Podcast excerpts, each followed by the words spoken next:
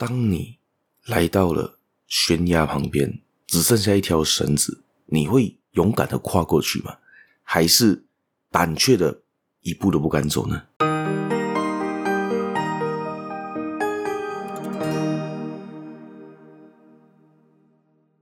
？Hello，大家好，欢迎大家今天又来到这个犹太小故事的这一个 Podcast 这个节目啦。我是小叶，在这里跟大家说一声早安、午安、晚安。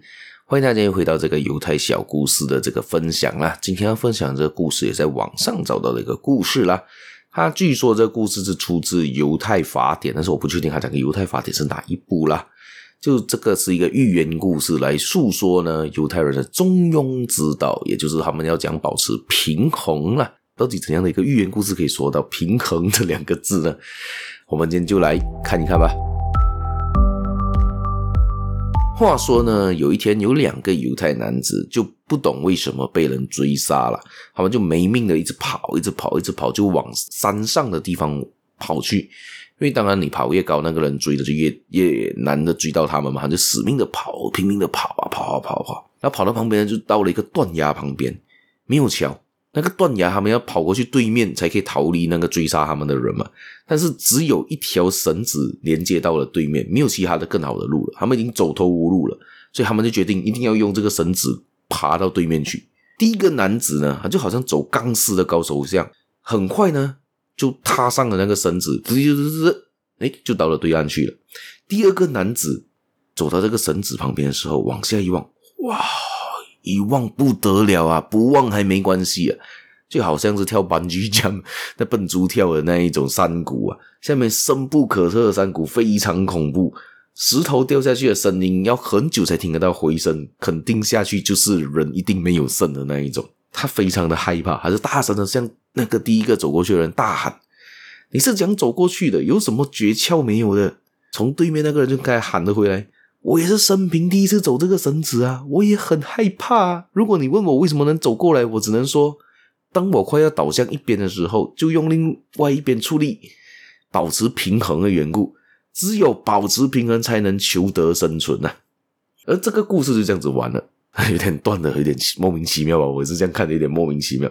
其实他这边整篇故事就是说到的，带来的故事就是说，人要保持平衡，人要知道几时要出力，人知道几时要是放松，放松你的力气，保持你生活中的平衡。因为他这边的解释啊，对于这故事的解释呢，这一篇文章对于这故事的解释就是说到，犹太人都很喜欢追求平衡或者说中庸的态度，是他们那种生存的智慧。也就是他们在赚取财富的富人思维当中所定义的这个中庸思维，因为呢，他们在中世纪的时候呢，常常就受到欧洲各国的排挤啊，逼迫四处流浪啊，无论在哪里一个国家都处于社会低层，跟那这吉普赛人其实差别不很远。吉普赛人就是在当时很出名的流浪者嘛，在这种情况上呢，犹太人选择的谋生职业呢是做什么呢？做钱庄，就是开银行放高利贷。酿酒都是其他民族的人所不耻的低贱行业啊！唯一的好处就是能以金钱和美酒作伴。就算是如此啊，犹太人呢都是守着钱而不贪婪，开着这个酿酒坊而天天也不会烂醉的，这是他们所追求的平衡。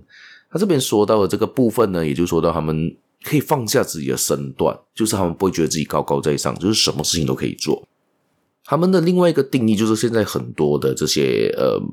伊斯兰教徒非常对他们不耻的一件事情，就是呢，他们会放高利贷，而且就算是我相信新教，就算基督教应该也很蛮鄙视这个情况的，就是他们在他们的原本的教义里面，从来都没有提到不能够放高利贷这件事情。也就是说到，嗯，开银行就是他们一种天职吧，可以这么说吗？所以呢，就是现在很多的银行都是控制在犹太人手里嘛，大家都这样说嘛。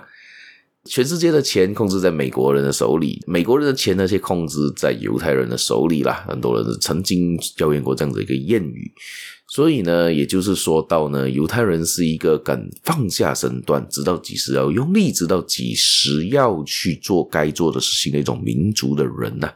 而且也是被淘汰剩下来的人吧，幸存者偏差吧，这个也是可以这么说，就是他在这历史洪流里面所剩下来、所流浪下来可以成功的民族里面，就是他们是最成功的咯。应该我是这样觉得啦。也不是说他们最聪明，也不是说他们很有智慧，也不是说什么，只是他们从小的教育磨练出来，造成他们现在的这个情况。然后说中庸嘛，其实中庸，你对我来说，在西方国家好像不完全推崇中庸这个概念呢，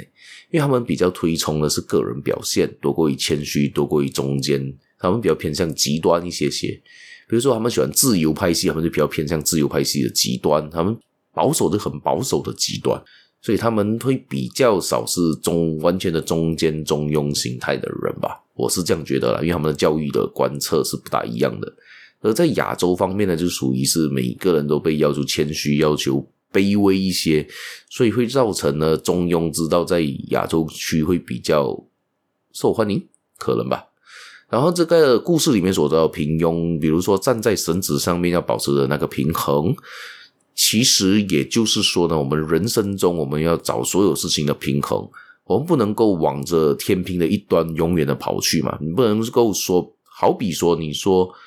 嗯，有些人说吃那个 avocado 就是鳄梨很好，它的这个脂肪很好，还是好的脂肪，可以可以多吃。其实真的应该多吃吗？我也不这么的觉得应该多吃这一类食物。而是说，因为我们在生活当中很难摄取到这一类好的食物，所以他们才在说多吃。说假设今天你的一餐里面有超过一半以上的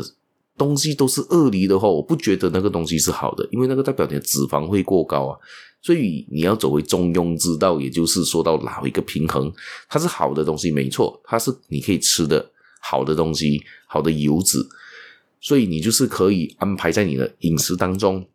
这其中一个部分吧，而不是全部都是它吧。比如说，你可能说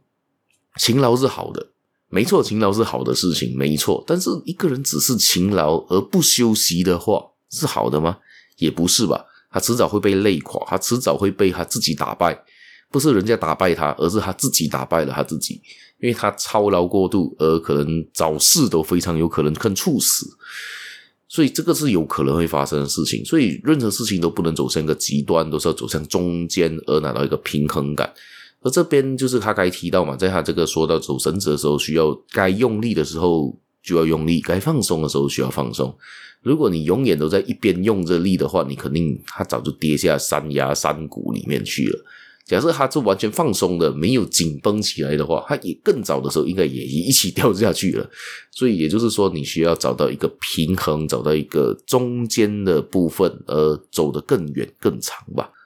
好，今天的故事也就分享到这一边。不知道大家对于这故事有怎样的一个看法？可以在 Facebook、Instagram、YouTube、TikTok、小红书留言让我知道啦。除此之外呢，大家也可以呢去到下面的连接，有个叫 Buy Me Coffee 的连接，大家可以点进去帮我做一个小额赞助啦，谢谢大家。还有，也别忘了继续收听、继续订阅、继续分享出去啦，尤其是给你有兴趣听故事的好朋友啦，谢谢大家，我们下期节目再见啦，拜拜。